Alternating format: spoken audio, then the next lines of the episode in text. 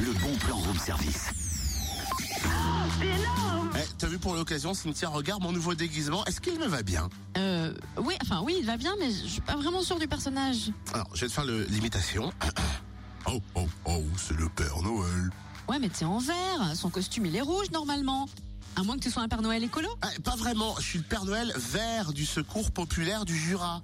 Tu nous en diras tant. Et je parie que t'as un bon plan dans ta hotte. Exactement, et c'est ce week-end en plus. Et puis le week-end prochain, les Pères Noël verts vont investir à la maison de la Vache Kerry à Lons-le-Saunier pour collecter des jouets neufs ou en très bon état, ainsi que des livres jeunesse, des CD ou des DVD.